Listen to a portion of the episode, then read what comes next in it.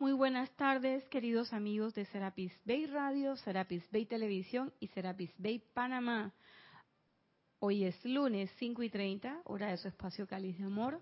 Yo soy Irina Porcel y la presencia de Dios Yo Soy en mí reconoce, bendice y saluda a la presencia Yo Soy en todos y cada uno de ustedes. Yo soy aceptable igualmente. Bueno, como vieron por partida doble, ¿escucharon? Tenemos como siempre a la bella Edith en controles, dueña y señora de la cabina, el chat y la cámara. Así que si quieres comunicarte con nosotros y hacer un comentario que tenga relación con el tema de la clase, pues te comunicas con Edith a través de Skype. La palabra es Serapis Bay Radio y con mucho gusto contestaremos o comentaremos según sea el caso.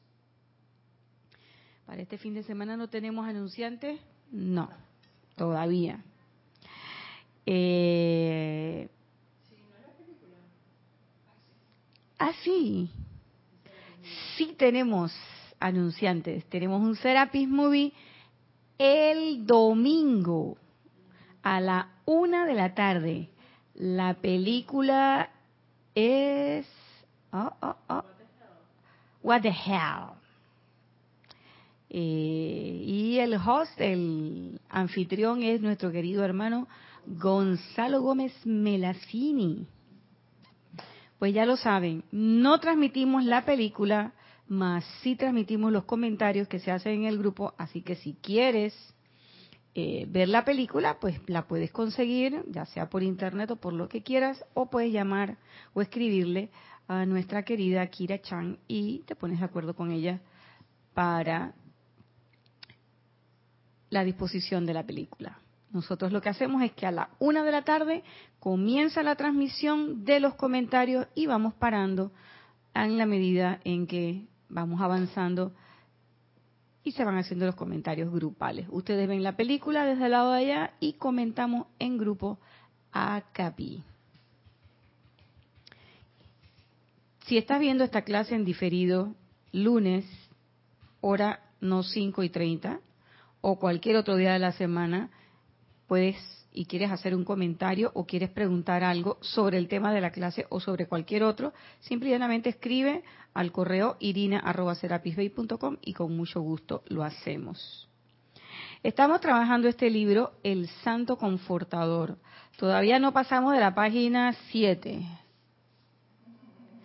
Hoy tenemos una meta y es terminar Ah, me corrigen. Los anfitriones son Gonzalo y Cristian González. Así que ya lo saben, partida doble, dos por uno. Y ese Serapis Movie va a estar muy, muy, muy interesante. Así que los invito cordialmente. Como les decía, no hemos pasado de la página 7, pero hoy tenemos la meta, la meta, la meta de llegar al final de este hermoso discurso, que es el discurso a los 20.000 precursores que hace el Mahashohan en el diario Al Puente a la Libertad Mahashohan y lo dio entre septiembre y octubre de 1952. Y como estamos, creemos, amado Mahachuhan, que hoy sí es el día en que vamos a avanzar en el en, el, en las intríngules del Santo Confortador, solamente recordarles que este discurso hecho en 1952 tiene plena vigencia actualmente. Y una de las cosas fundamentales que nos decía, que lo hemos estado repitiendo así como eh, resumencitos previos en todas las clases, uno es que el confort lo piden los afligidos. ¿Los afligidos de qué? De dolor, desilusión, soledad y de incertidumbre. Es decir, mucho de lo que estamos aquí en este plano. Y una de las cosas fundamentales que nos dice el maestro es que esta actividad del santo confortador no es obligada. Porque él dice quienes escogen representarme, o sea, que todos los que hemos en algún momento dicho, ay, yo quiero ser una presencia confortadora. Eso es porque nosotros lo escogimos. Nadie nos obligó, nadie nos ni es un punto que otra persona me puso o que un ser de luz o que me obligaron. Dice bueno, es que para poder venir a la encarnación, este, yo tenía que venir y estaba amarrado con esto. ¿Cómo está el dedito que dice Nopi? Esto no es como la lotería que nos venden aquí en Panamá, que si tú quieres, sí, que te, aquí venden lo que se llama que los números casados, y que compras el número bajo, pues tiene que comprar un alto. O al revés, si compras un alto, tiene que comprar un bajo. Yo nunca he sabido eso a santo de qué. Pero bueno, así son las cosas acá.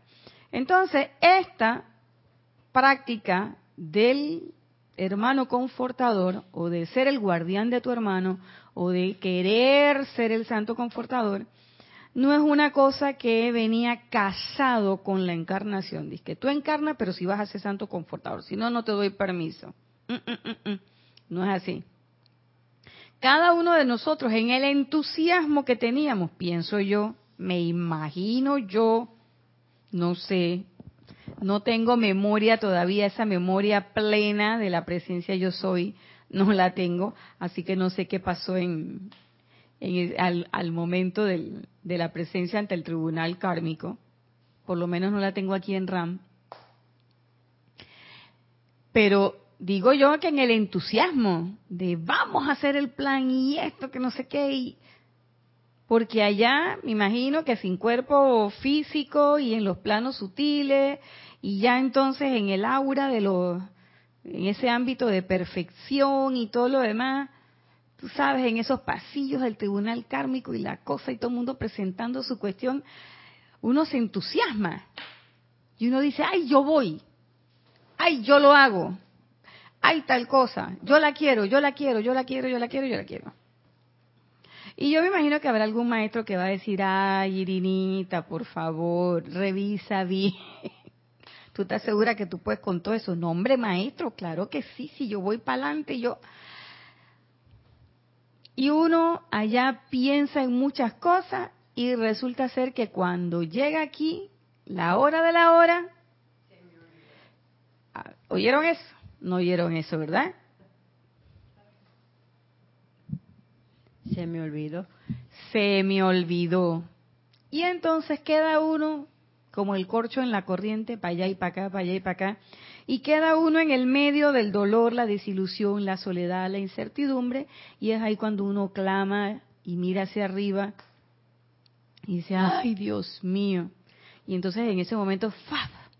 el santo confortador manda su energía de confort, que es como un bálsamo para los corazones humanos afligidos. Pero en este plano habemos digo yo, habemos, habemos papá. habemos quienes osadamente decimos y que sí, maestro. Yo secundo esa moción. Sí, maestro, yo quiero. Y algunos explícitamente lo han hecho, otros muy internamente, pero hay un grupo, un número plural de corrientes de vida, de estudiantes del yo soy, que han pedido, han escogido representarlo. Y cuando digo estudiantes del yo soy, no quiero decir que sean estudiantes de la metafísica, porque hay mucha gente por ahí que no están en grupos, que no manifiestan ni siquiera estas cosas, eh, conocen la enseñanza, pero en su corazón ya ellos llevan ese input de la realización y cuando tú estás en contacto con ellos, ah, tú sientes confort. Son presencias confortadoras. Y eso me imagino que lo han aprendido de muchas, muchas, muchas encarnaciones. Pero nosotros, que somos de la escuela, que estamos aquí cayendo en conciencia, que sí tenemos acceso a toda esta información y a esta maravillosa enseñanza, hemos escogido representar.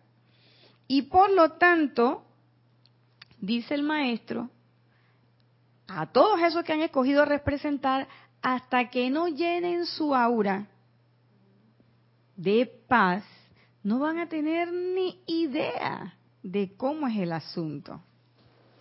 ¿Mm? Y eso se trata de liberar la vida a punta de amor. Entonces dice el Mahashohan que nuestra pequeña órbita es nuestro momentum de práctica en esas cosas que hacemos todos los días. Y por eso en la clase pasada nos decía que nosotros debemos ser capaces, si es que queremos ser presencias confortadoras, de ser esa presencia confortadora hasta partiendo el pan. Hasta partiendo el pan. Si ustedes no pueden practicar convertirse en una, en una presencia confortadora a la hora de partir su pan diario o en el transcurso de su diario vivir. O sea que no es nada más cuando las grandes masas se acercan a mí para recibir el confort. ¿Qué grande masa de a dónde? Si a ti el pan te sale huyendo. La uva se achurra, se pone como una pasita, nada más cuando te ve. No, hombre, así no. Entonces uno dice que chuleta, y uno piensa en la paz mundial, en qué vamos a hacer, voy a hacer el trabajo de los maestros, porque tengo mucha gente delante de mí. ¿Qué gente delante de ti? Si tú lo que tienes que hacer el trabajo es ahí, primero en tu pequeño espacio personal, que gracias a Dios a qué pequeño. Y yo digo que es bastante grande, porque dice que el aura del ser humano, de uno, es como del tamaño, o sea, un óvalo del tamaño de nuestras manos extendidas. Yo digo que eso es bastante grande. Ahí cabemos varias nachas. Quique, Molly y todos los que vienen. Quique, Molly, Bruno Fabrizio. Ah, yo tengo una... Tengo un grupo grande. Caninos, gatunos, abejunos. Dios mío. Ahora voy, ahora quizás probablemente vaya a encontrarme con Poli, un lorito, que cuando vivía conmigo tenía un léxico cervantino un poco extraño. Y lo mandé para el interior porque ya no, ya, ya no podía, no podía darle la atención que él se merecía. Y allá en el interior, la señora que, la, la suegra de mi hermano, ella canta mejorana y todo, y saloma, así como hacemos aquí en Panamá, la gente del interior. Y dice que el loro canta y saloma. Y que abre las alitas. Y baila. Yo quiero ver eso. Quiero ver ese lorito. Pero bueno, lo cierto es que es en nuestro, nuestro mundo, nuestro día a día, donde nosotros vamos a hacer presencia confortadoras ¿Y por qué? Porque dice el Mahashohan, dime, Isa. No, es que me acordé de dos cosas con respecto al confort. Una era em, cuando se te acaba, digamos, la tinta de un bolígrafo, que tú vienes y que ah, lo tiras al tanque de basura así como que, ah, qué porquería, ya se acabó. En vez de como darle gracias. A mí, honestamente, a veces se me olvida a veces es que, ay, gracias bolígrafo, yo soy la presencia, yo soy invocando el fuego transmutador para liberar este bolígrafo y dándole todas las gracias por el servicio que me dio. Y a veces lo tiro se me olvida. Y en otra ocasión recuerdo que yo empecé a cortar las plantas de mi casa, eran unas veraneras, veraneras, perdón, y yo empecé y dije, oye, ¿y tú le pediste permiso? ¿Qué te pasa, atrevida? Y entonces, querida veranera, no me acuerdo el nombre de esa veranera, la Violeta, dame tu permiso para poder cortarte y embellecerte. Entonces dije, ahora sí, ya me siento en paz. Bueno, para que sepan, Isa no ha venido a las clases, pero en una clase tocamos ese tema. Ay, madre. en una clase tocamos ese tema. Esa es la reverencia por la vida con todo. Y hablamos de los elementales, hablamos de las flores. Ay, Edith habló de las plantas, de las, las plantas que tiene.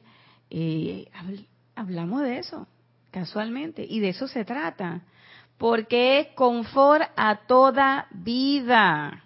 No es confort para la vida humana, también es confort a toda vida. Porque vamos a ponernos en, en, claro, todas esas cosas, ¿qué objeto tiene, por ejemplo? que un elemental decida convertirse en lechuga, en berenjena. Ese es un servicio de amor para nosotros y nos conforta. Exactamente. Porque usted hoy, si tiene hambre, usted dirá, no, yo me aguanto, porque yo quiero comer carne. Está bien para los carnívoros. Yo de vez en cuando soy carnívora, ¿qué quieren que les diga?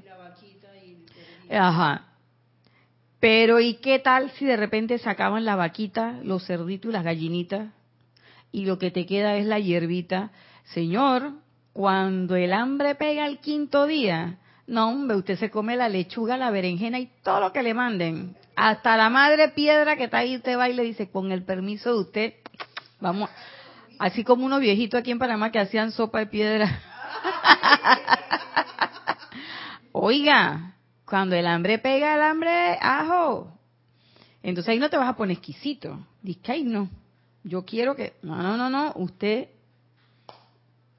Inguye. Hasta en el supermercado es que yo voy a escoger la manzana que no tenga ninguna grieta. Ay, no, está. La que sea perfecta. Sí. Sí. Porque un elemental escogería producir una veranera, una rosa, un jazmín, un galán de noche. ¿Eso para qué es? Uno, para armonizar el ambiente. Y cuando armoniza el ambiente, armoniza tu ambiente. Porque yo les voy a decir, yo a veces he llegado así con la manta arrastrando y cuando entro al Serapi en la noche, lo primero que siento, ajo, el galán de noche, una flor que saca su aroma en la noche, o el jazmín. Dios mío. Entonces, a veces yo digo, las flores, así como la música que Jorge decía que uno no podía cantar bravo, tú no puedes estar cerca de una flor y estar enfuruñado. Porque hay, hay flores y hay flores. Y cuando tú sientes el aroma de una gardenia, un jazmín, un galán de noche, tú dices, wow, qué rico. ¿Mm? O como cuando llueve, cae la lluvia, los elementales, esas ondinas, ¡paf! cae. ¿A qué? A calmar todos esos ánimos exaltados en un momento por una u otra razón, se convierten en cuerpos de agua que después nos dan alimento, nos hacen nuestra sed, eh, nutren la tierra, hacen que las flores florezcan aún más. Sí es cierto que también se forman charcos, hay inundaciones y todo lo demás, pero ¿por qué sucede eso? Por la, la deficiente acción del grupo humano. Depositamos los desechos donde no es, o no arreglamos las carreteras, o cuando estamos haciendo construcciones, tiramos las cosas ahí, eso tapa las alcantarillas y por eso se producen las inundaciones. Palabras más, palabras menos. Pero eso no es, eso no ocurre porque llovió, no, eso no ocurre porque llovió, eso ocurre porque usted, que es el que está depositando esa, esos desechos, usted no lo ha hecho correctamente. Eso es todo. Y usted va a decir, bueno, pero no soy yo, es la gente de allá. Pero igual, como sabemos que todos somos uno, esa acción que se hace allá y tú la estás percibiendo, es porque también está en tu conciencia. Entonces, uno tiene que empezar por uno mismo. ¿Mm? ¿Para qué un elemental tendría eh, el deseo de convertirse en esto que está aquí?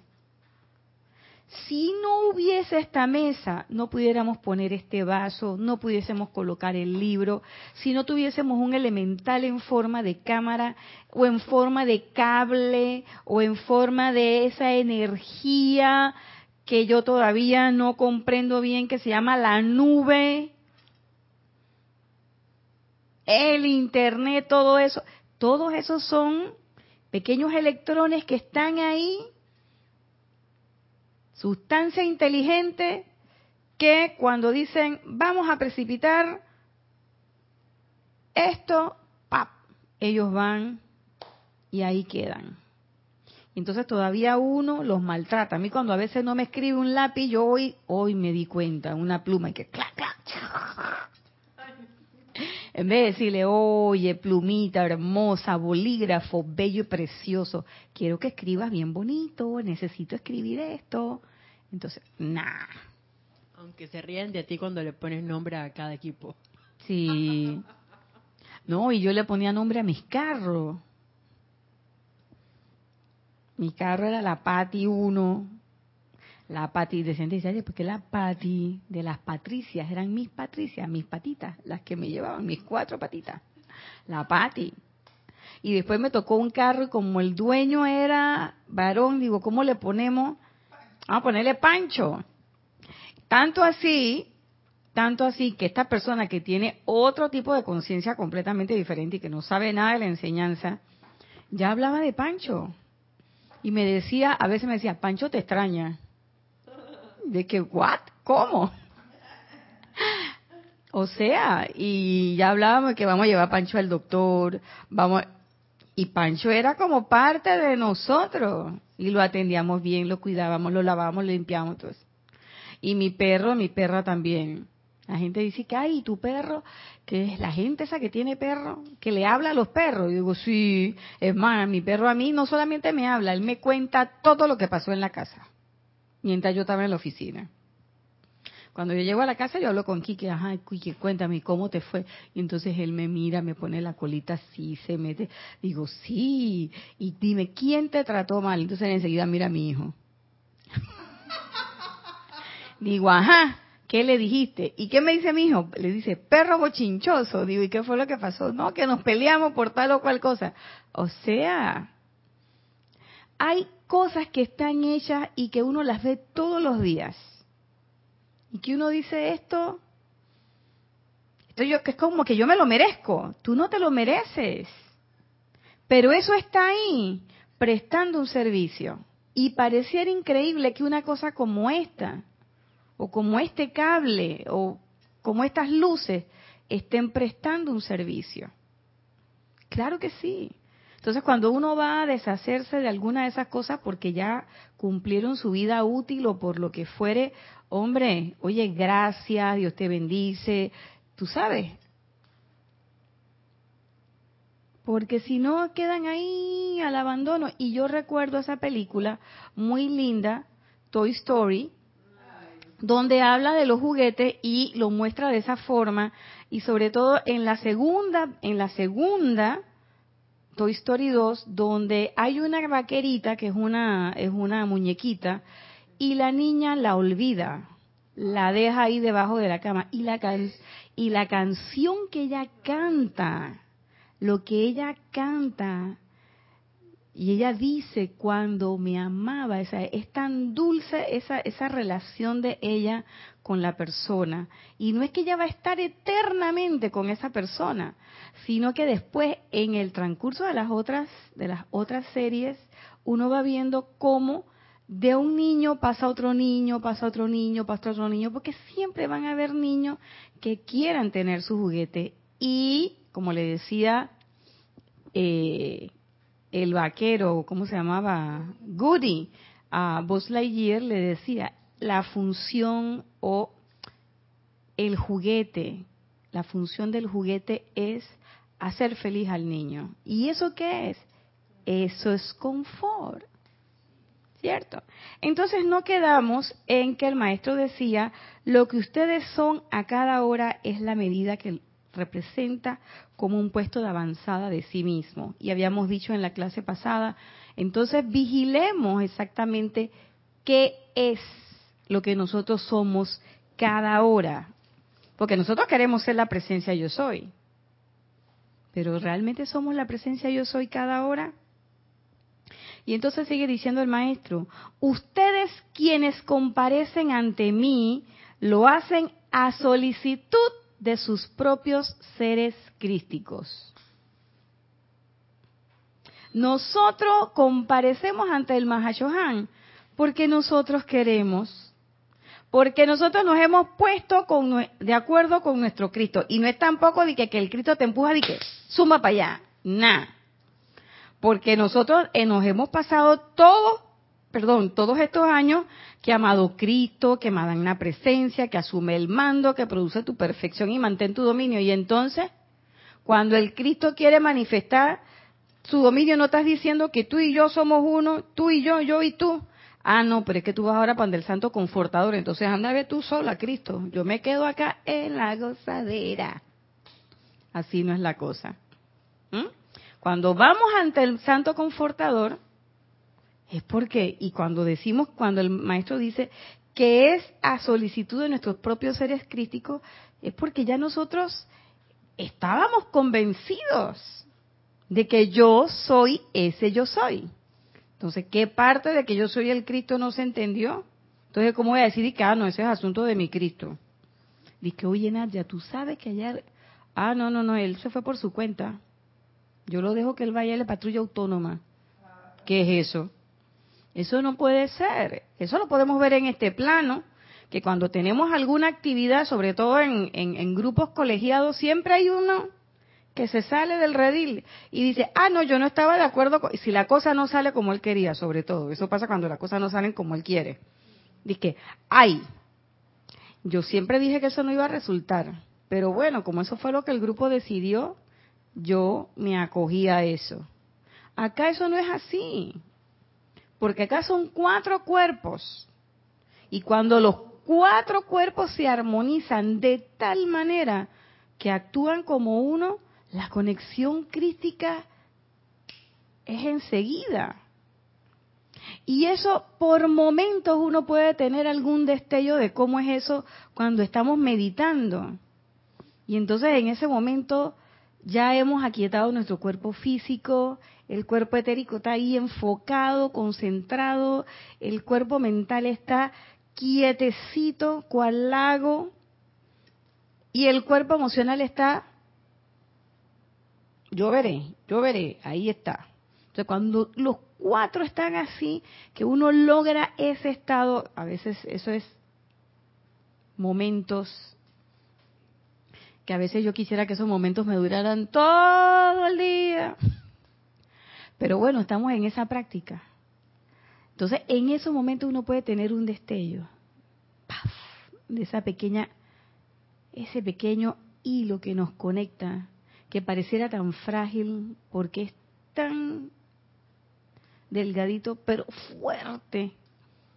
Porque esa conexión momentánea en tu meditación a veces yo les digo, les alcanza para todo el día y para mucho más. Y permite que por lo menos uno evoque y uno diga, sí, uno diga, ¿sabes qué? No, eso no, eso no es de ahí. Y uno sabe perfectamente, ya va diferenciando. Entonces son nuestros propios seres crísticos, es decir, somos nosotros mismos. Somos nosotros los que comparecemos ante el Gran Mahashohan, pero no es esta parafernalia de cuerpo, es nuestro verdadero ser, somos nosotros en realidad, esa conciencia crística. Y sigue diciendo el Mahashohan, permítame recordarles algo, esos bellos seres crísticos han esperado durante incontables centurias para realizar el plan divino a través de las personalidades de ustedes. Ay, a mí eso me dio una pena. Yo dije, ay, qué pena. Centuria, yo no me imagino una centuria. No tengo ni la menor idea de cuánto puede ser eso. Uno lo dice numéricamente, pero a mí el quinquenio me suena. Cinco años. Decenio, más o menos, porque ya en la edad que estoy arañando, ya tengo varios decenios encima. Pero centuria,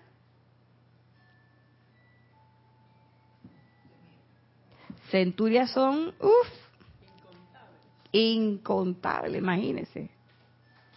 Yo estoy a la mitad de la centuria. De una. De una. Entonces son incontables centurias. Yo digo, Dios mío, es decir, incontables centurias, quién sabe cuántas encarnaciones, por Dios. Han esperado para realizar el plan divino a través de nuestras personalidades. Es decir, que nuevamente se confirma, se reafirma y se constata que estos cuerpos son los vehículos de la manifestación divina.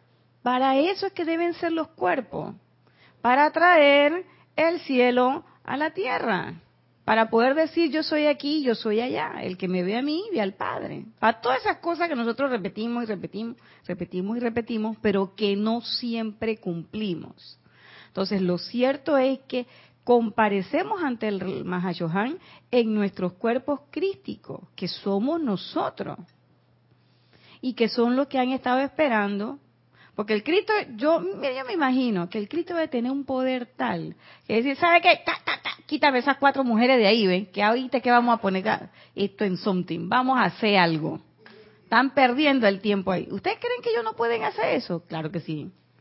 Que el maestro, el amado maestro ascendido San Germán o el amado Serapi Bey, muéveme toda esa gente de ahí, por favor, ve, que están perdiendo el tiempo. Ya no queremos... Circulando. Circulando, dice Isa. Mueve, mueve. ¿Eh? Así como cuando uno está en la calle y están los carros para y tú estás que, ¡eh! muévete, que no sé qué. O la señora va a salir del estacionamiento y dice el tipo que tenía que ser mujer porque ahora se arregla el pelo, se mira en el espejo, no sé qué, y a las mil y, y tú esperando aquí a que salga del estacionamiento. ¿Ustedes se imaginan que el Cristo nos dijera eso? O que los maestros nos dijeran eso. Y nosotros somos tan irreverentes que nosotros no somos como arriba y abajo. Ellos allá esperando en las octavas de luz a que tu conciencia se despierte, que a veces cayó en la cuenta, a veces tienes la cosa enfrente, y yo imagino que los maestros están riéndose de que, mm, mm, mira, pero mírala, ay Dios mío.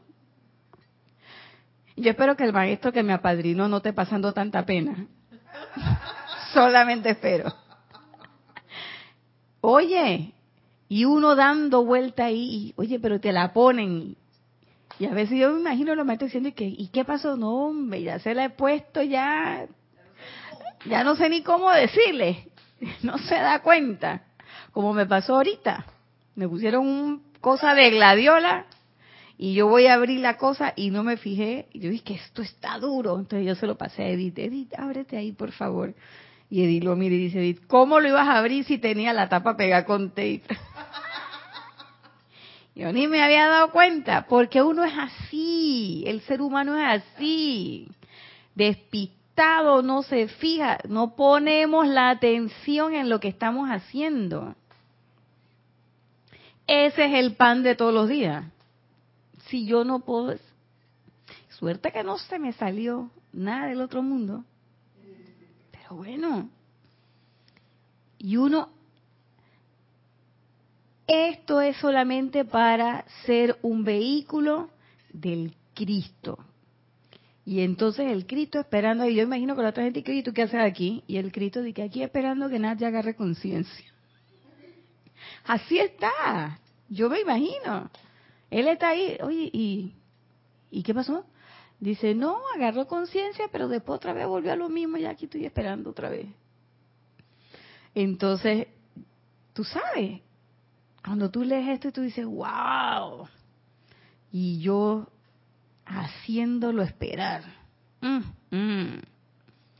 Dice, de manera que no estaría en los dictados de mi conciencia, la del Mahashohan, recordarles el tiempo, energía, amor y pensamiento entrañados en sostenerlos como seres personales e individuales. A mí me encanta cuando el Mahashohan y los maestros ascendidos dicen esas cositas así delicadas, que no te lo voy a decir, pero, porque él dice, no está en los dictados de mi conciencia.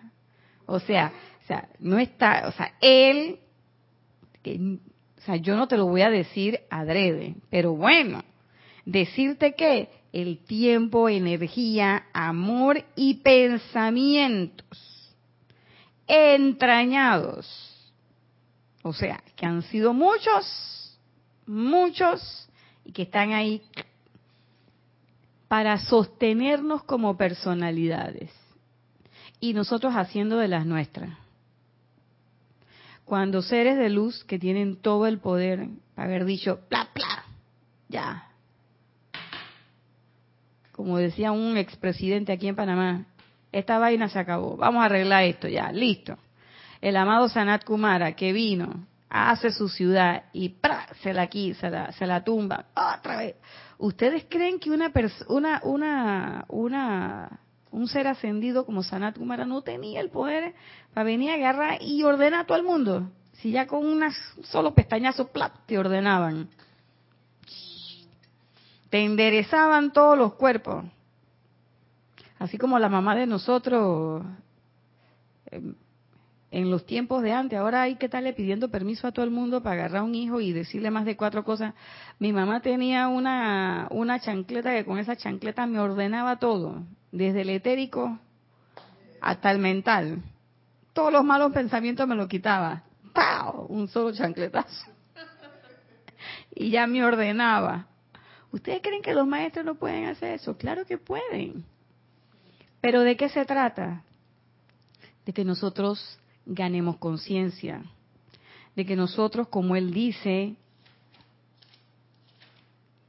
escojamos representarlos, que este, al ser un sendero autoconsciente de realización, nosotros querramos hacer eso. ¿Para qué? Yo siempre me pregunto, ¿para qué?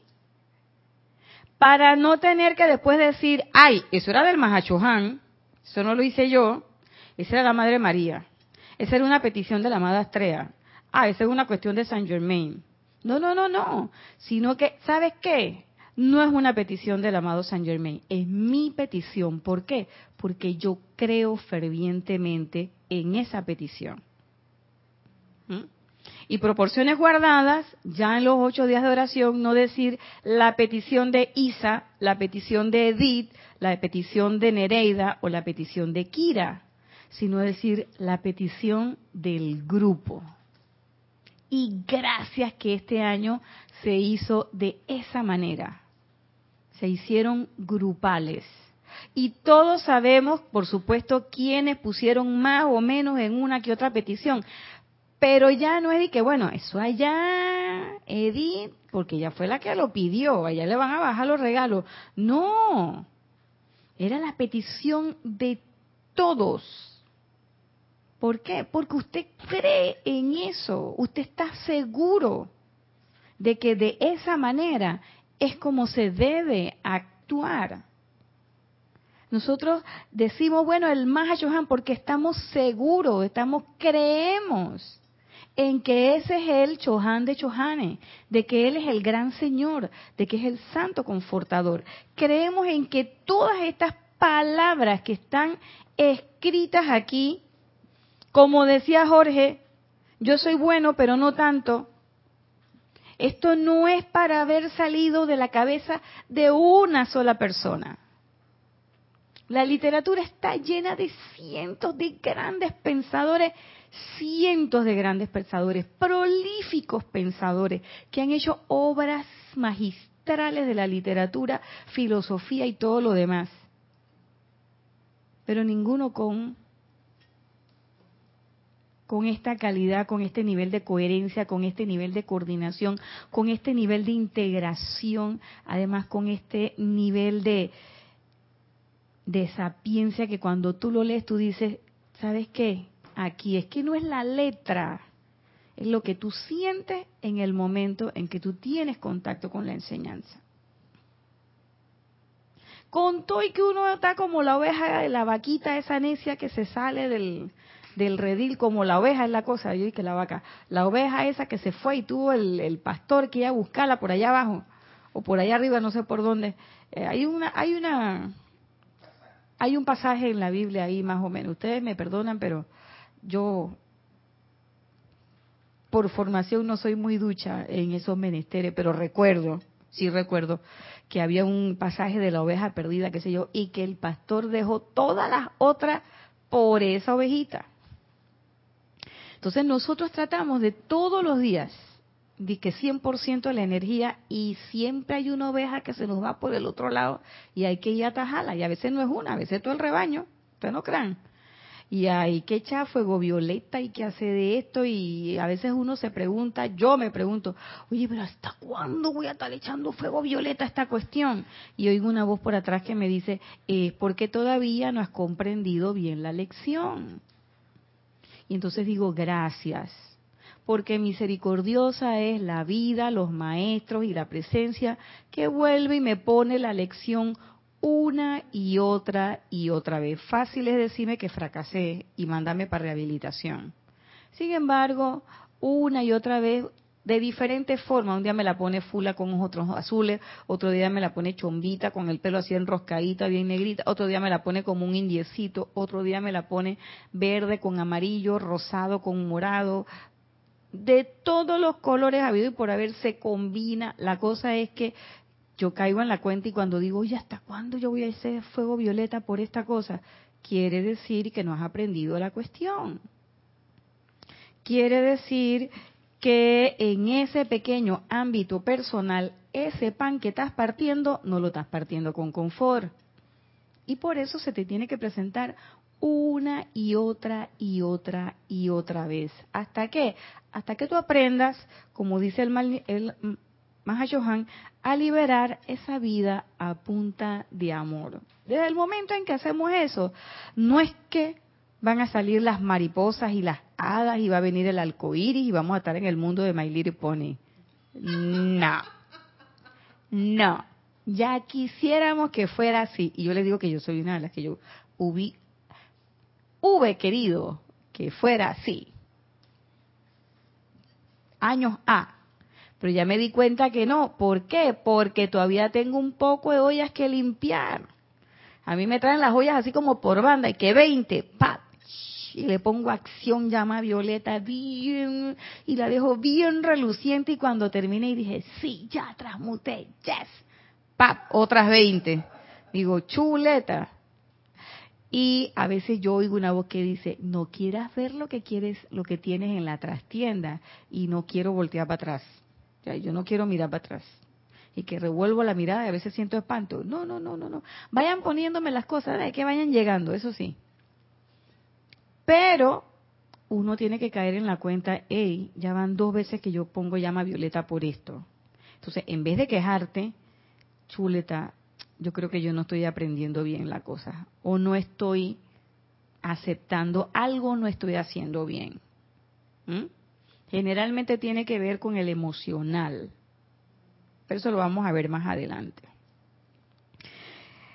Sigue planteando, ustedes escogieron trabajar a través de la cadena de planetas alrededor de nuestro Sol, convertirse en co-creadores con el Padre en su reino, aprender lecciones de causa y efecto a través de la generación y proyección de energía. ¡Oh! Yo quise, yo hice todo eso. Sí, por eso estás aquí. Tú dices, o sea, yo quería ser co-creadora. Sí, claro. Cuando la gente viene aquí, yo recuerdo un grupo de peregrinos que, ay, sí, yo quiero ser presencia sanadora. Yo dije, ah, sí. Mm, vamos a ver. Todos aquí vinimos con esa palabras más, palabras menos, un poco más, un poco allá pero todos vinimos aquí con esa misión de manifestar el plan divino. Maestro de la energía y la vibración. ¿Y qué es ser maestro de la energía y la vibración? Es ser co-creador con el dueño del changarro, que es la presencia yo soy. Nosotros somos una partecita de esa presencia yo soy. Entonces, ¿qué me toca a mí? oye, en mi pequeño espacio personal, hacer bien las cosas. ¿Y ya? De allí que sea mi obligación y responsabilidad para con la vida, en mayúscula, dirigirme a ustedes de esta manera y decirles que deben ascender sobre su rayo en particular hasta el ápice y convertirse no solo en señor de ese rayo, sino automáticamente en un gran señor, el cual es el significado que tengo, Maha, gran, Chohan, señor. Entonces yo me voy a convertir en un gran señor, en un Maha Chohan. Sí, pero no es para que estés por ahí y que, mírame Isa, soy candidata a Mahashohan. ¿Qué te parece? Edith, look at me. Toma ejemplo para que veas. De eso no se trata. Eso es pura rambulería y farafernalia. O sea, todos en algún momento, todos en algún momento, es menester que ascendamos. En este planeta no nos vamos a quedar. Si no quiere ascender, hombre, para los que no quieren ascender, hay un planeta muy bonito, ¿cómo es que? Hercoulo. Ahí usted va para allá y allá la cosa es más suave, yo no sé cómo será, pero yo no quiero esperar para allá, yo no quiero dejarlo para después. Es ahora que estamos tomando conciencia. ¿Y qué nos están diciendo? Que nosotros vamos para allá. Esta es como la segunda vez que yo oigo es, es un discurso de ese tenor. ¿Por qué? Porque hace dos mil años atrás vino el Maestro Jesús y dijo, le decía a los discípulos, esto que yo hago y más, ustedes lo pueden hacer. ¿Qué les parece? Entonces yo digo, wow, yo voy para allá. Pero aquí viene la cosa, dice el maestro, y como un gran señor es menester que encaren el confort a la vida. Y cuando dice él encaren, ¿qué quiere decir? Oye, que le hagamos frente, que no le demos la espalda. Así como dice Isa, en vez de tirar ese lápiz para allá, oye, lapicito, gracias. En vez de, ay, este perro que molesta tanto, gracias, Quique, mi Quique que está prostático, pobrecito. ¿Sabes que me acuerdas a un ejemplo que pasó hace como dos semanas? Y era que llega un señor y dice que estoy regalando a mi perro. Mi perro orina mucho, todas las cosas. Ay, Así que yo no puedo con este perro. Alguien aquí lo quiere. Y llega un muchacho y dice, yo lo quiero. Un cocker bello champaña. Qué lindo. Y lo trajo con kennel, casita, cama, todo. Ay, madre. ¿Y qué pasó? Con el muchacho ese perro no ha hecho ni nada.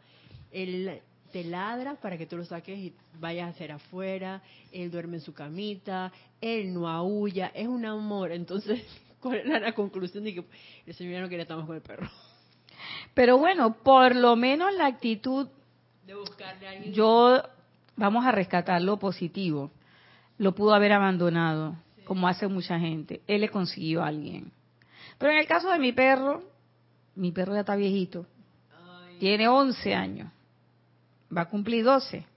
Así que el pobre ya hay cosas que se le han ido deteriorando. Ya las rodillitas, él antes se subía a la cama y ahora yo tengo que subirlo a la cama.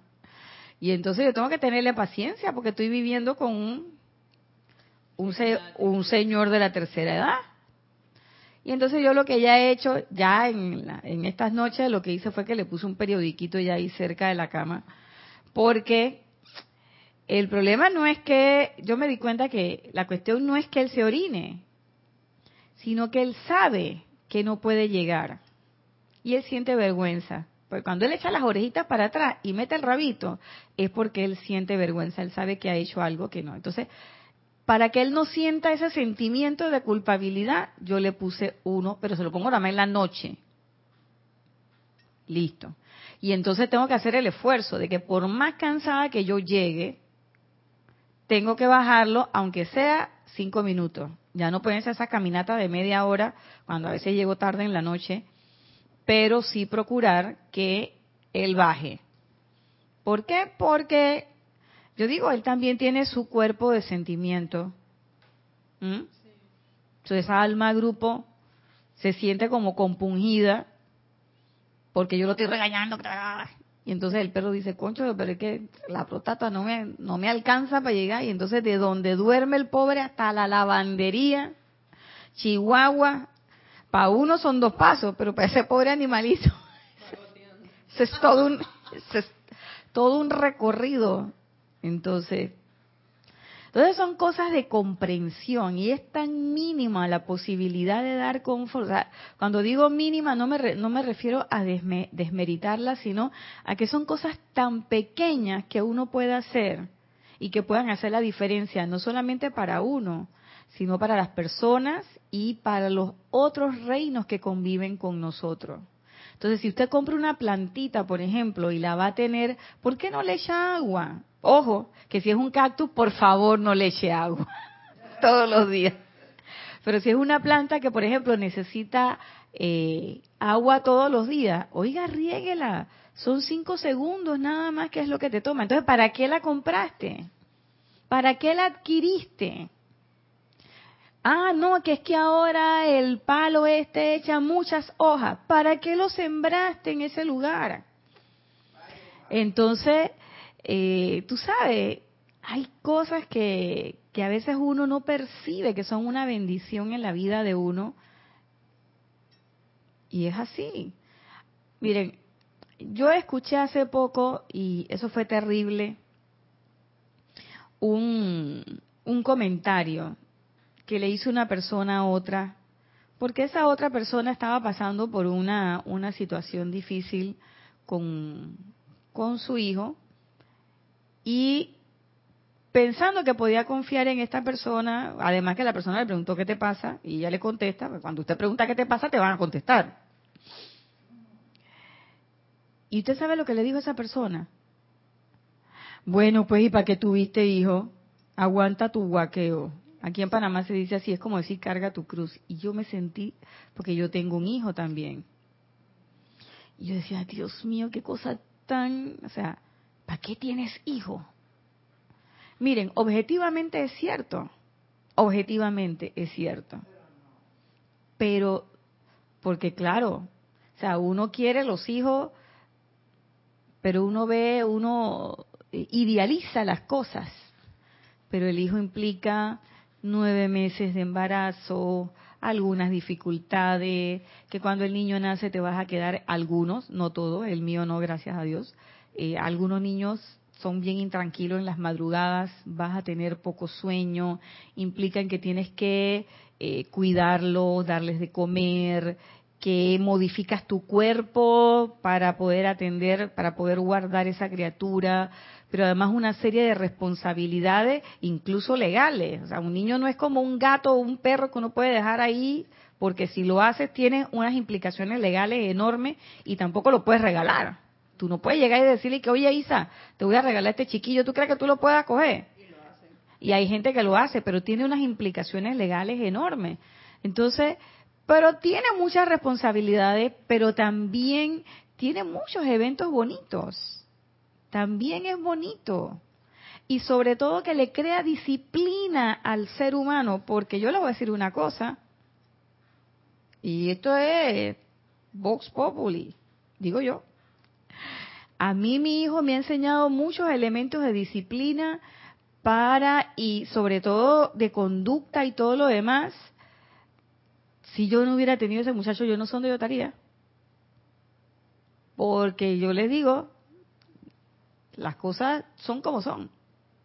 Entonces, así como cuando usted está chiquitito, a mí me decía un, psicólogo, por ejemplo, eh, que los animales para los niños son una oportunidad para que ellos creen responsabilidad, eh, estructura, también disciplina, y que el ser humano necesita eso, mucho de eso.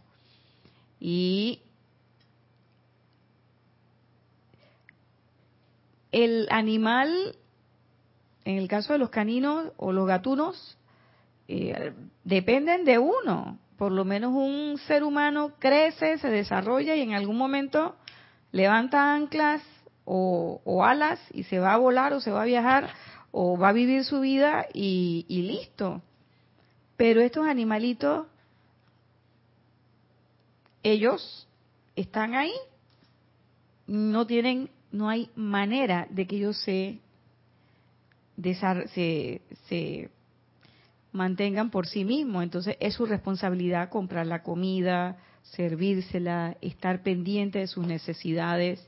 Claro, hay animales como los míos, que cuando a mí se me ha olvidado ponerle el, el agua o la comida, cuando yo me despierto en la mañana yo tengo la cara de la perra aquí mirándome y ladrándome. Ya yo sé que cuando ella hace eso, quiere decir que o me estoy despertando tan tarde y yo tengo hambre, ven a servirme mi comida. Eso generalmente pasa los domingos. Entonces yo me tengo que parar, aunque yo quisiera dormir hasta la una de la tarde, así como hace la gente que se queda hasta la una de la tarde en la cama. Mi perra a las seis de la mañana, ella está encima de mí. y quiero mi comida. Porque ellos tienen su reloj. Y yo me voy a poner con ella, ¡paf! Y la voy a tirar por ahí, o le voy a pegar. Ella me está, ella lo único que me está diciendo es, quiero mi comida. Entonces, o sea, decir eso, ¿para qué tuviste ese hijo? Eso fue, para mí fue completamente desconfortante, como dice Isa. Y cuando yo vi eso, yo dije que espero yo nunca haber hecho eso, porque por algo lo vi. Por algo lo vi. Y eso me recordó, ¿tú sabes qué evento? Que son proporciones guardadas, no es lo mismo. Pero la vez aquella que le dije a cierto personaje de que sirve para algo. Y de verdad, eh, él estaba ayudando y yo dije, sirve para algo. O sea, qué, qué cosa más despectiva. Pero bueno, son cosas que uno hace. Sigue diciendo Mahashohan, veamos ahora si alguno entre ustedes que esté dispuesto de tal manera a sojuzgar la personalidad como para convertirse en un confort a la vida. Eso quiere decir que nosotros tenemos que sojuzgar a la personalidad. Tenemos que decirle a la personalidad, hey, aquíétate, este no es tu momento. Eso no es así. No eres ella la que los va a mandar a nosotros. Somos nosotros los que comandamos esa personalidad. Cuando digo nosotros, ¿quiénes? El Cristo y los cuerpos son los que se ponen de acuerdo. Vamos a funcionar. Y si hay uno que se quiere salir por el radio, hey, ven para acá, ¿dónde vas? ¿Qué parte de que el plan divino no entendiste? Pam, se mete. ¿Qué es lo que hacemos en la meditación? Aquietamos los cuerpos y siempre hay uno que se anda yendo por la tangente. De repente andas viendo pajarito y, y tú qué haces haciendo viendo pajarito. Tienes que traer el mental otra vez, hey, ponte las pilas o de repente un sentimiento, ¿para dónde vas? Estamos meditando, ¿qué estás haciendo? Llega para acá. No, pero es que la vez pasada, ¿qué vez pasada de a dónde, chicos? Siéntate aquí que estamos meditando, deja la cosa. Y uno al principio, uno le da y le da y le da y le da con eso, porque los cuerpos son terribles, pero no son malos, sino que, oye, han estado al garete todo este tiempo haciendo lo que les da la gana entonces hay que traerlos a qué? A disciplina y estructura, pero con amor, con confort. Entonces mire lo que dice el Mahashohan. La cantidad de vida confortada no es tan importante como el motivo, ya que cuando es puro y fervoroso, la vida aumentará la esfera de influencia en la misma medida. O sea, no es que yo voy a hacer y mira, vienen los 300 mil que yo voy a confortar. No es la cantidad, es la calidad. ¿Cuál es tu motivo? ¿Realmente quieres a las personas? ¿Realmente tú quieres hacer eso? ¿Mm? Porque si no quieres hacer eso, hay otros servicios. Hay muchos otros servicios. Lo que no dice, que son las letritas chiquitas, en que todos los otros servicios también hay confort. ¿Por qué yo caí en la cuenta de eso? Con la medicina y la sanación. Dice que ahí no. Se los voy a decir sinceramente. Confesión, a confesión de parte sobran pruebas. Dice un axioma legal. A mí no me gustaba el santo confortador el Mahachohan. Y la esposa de él tampoco. Porque yo decía, eso es muy duro. Déjame mejor con la sanación. Porque la sanación es más fácil. Ah, sí. Cuando hicimos el ciclo de sanación durante todo ese año, ¿y qué cae en la cuenta? Que se requiere confort. Porque el sanador, ¿qué es eso? Es una presencia confortadora. Y yo tuve la oportunidad de ver varias, varias, varios ejemplos de gente que me decía, no, pero este vino. Y yo decía, pero lo curó, ¿no? pero la gente no se fija de si lo curó o no lo curó, si se sint- la gente eh, ¿qué se fija? ¿Cómo me sentí? Y a veces el doctor no hace gran cosa. Y yo, los, los doctores viejos, los viejos, viejos, viejos, viejos, viejos, viejos, que a mí me enseñaron, tenían eso. Te decían cuatro vainitas. Y tú decías, ¿ya? Y la gente se iba más feliz. Y uno que agarraba y recitaba todo el Harrison, todo el vademecum de la medicina. La gente se iba más brava. Yo decía, ¿dónde está, dónde está la cosa? Y era en que ellos tenían una capacidad de comprender a su interlocutor enorme. Tenían una capacidad de leer cosas que las personas no decían. Ellos, yo digo que tenían una capacidad de integrar sus energías con las del paciente. De una manera que quizás ellos no lo hacían conscientemente o quizás lo hacían, no sé, en un nivel de conciencia diferente. Y yo, créanme que yo hoy creo eso de que esa gente venía de otras encarnaciones de ser sanadores también. Y que por eso tenían esa capacidad de ver a la gente y saber exactamente qué tú necesitabas en ese momento. Y que muchas veces no era tanta receta y tanta escribir y tanta cosa, sino que, exacto, Isa, solamente escuchar o eh, comprender esa, esa alma, identificarse. Eso es grandioso. Y ya para terminar, ya para terminar el discurso de los dos mil precursores, dice el maestro, me gustaría enfatizar que este discurso de ninguna manera habrá de tomarse como una licencia para eliminar, para mimar los apetitos humanos y exigencias de la carne. El hecho de que sea calidad y no cantidad, el hecho de que sea en tu espacio personal, el hecho de que no sean grandes cosas, no quiere decir que tú no vas a hacerlo, sino para recordar que el servicio es a Dios, para Dios y en el nombre de Dios, con el ojo interno siempre puesto hacia la fuente desde la cual fluye todo confort, hasta que el aura sea empapada con esa serena presencia.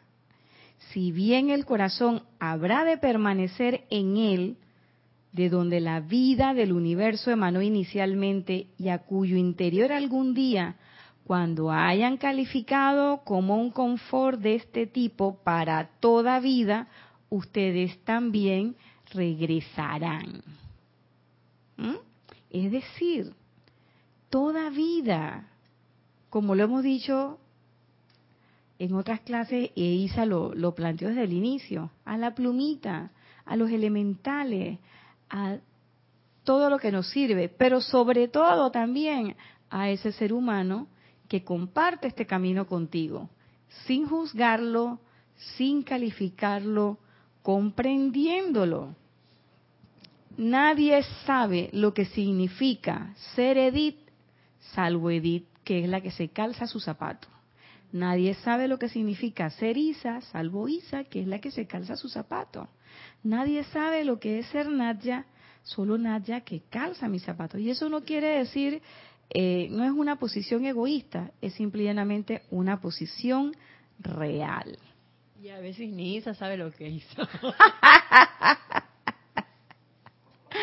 Así que que ustedes lleguen a comprender su regalo de vida y no solo mueren en su presencia confortable, sino que se conviertan en esa presencia en su nombre, el Maha Shohan.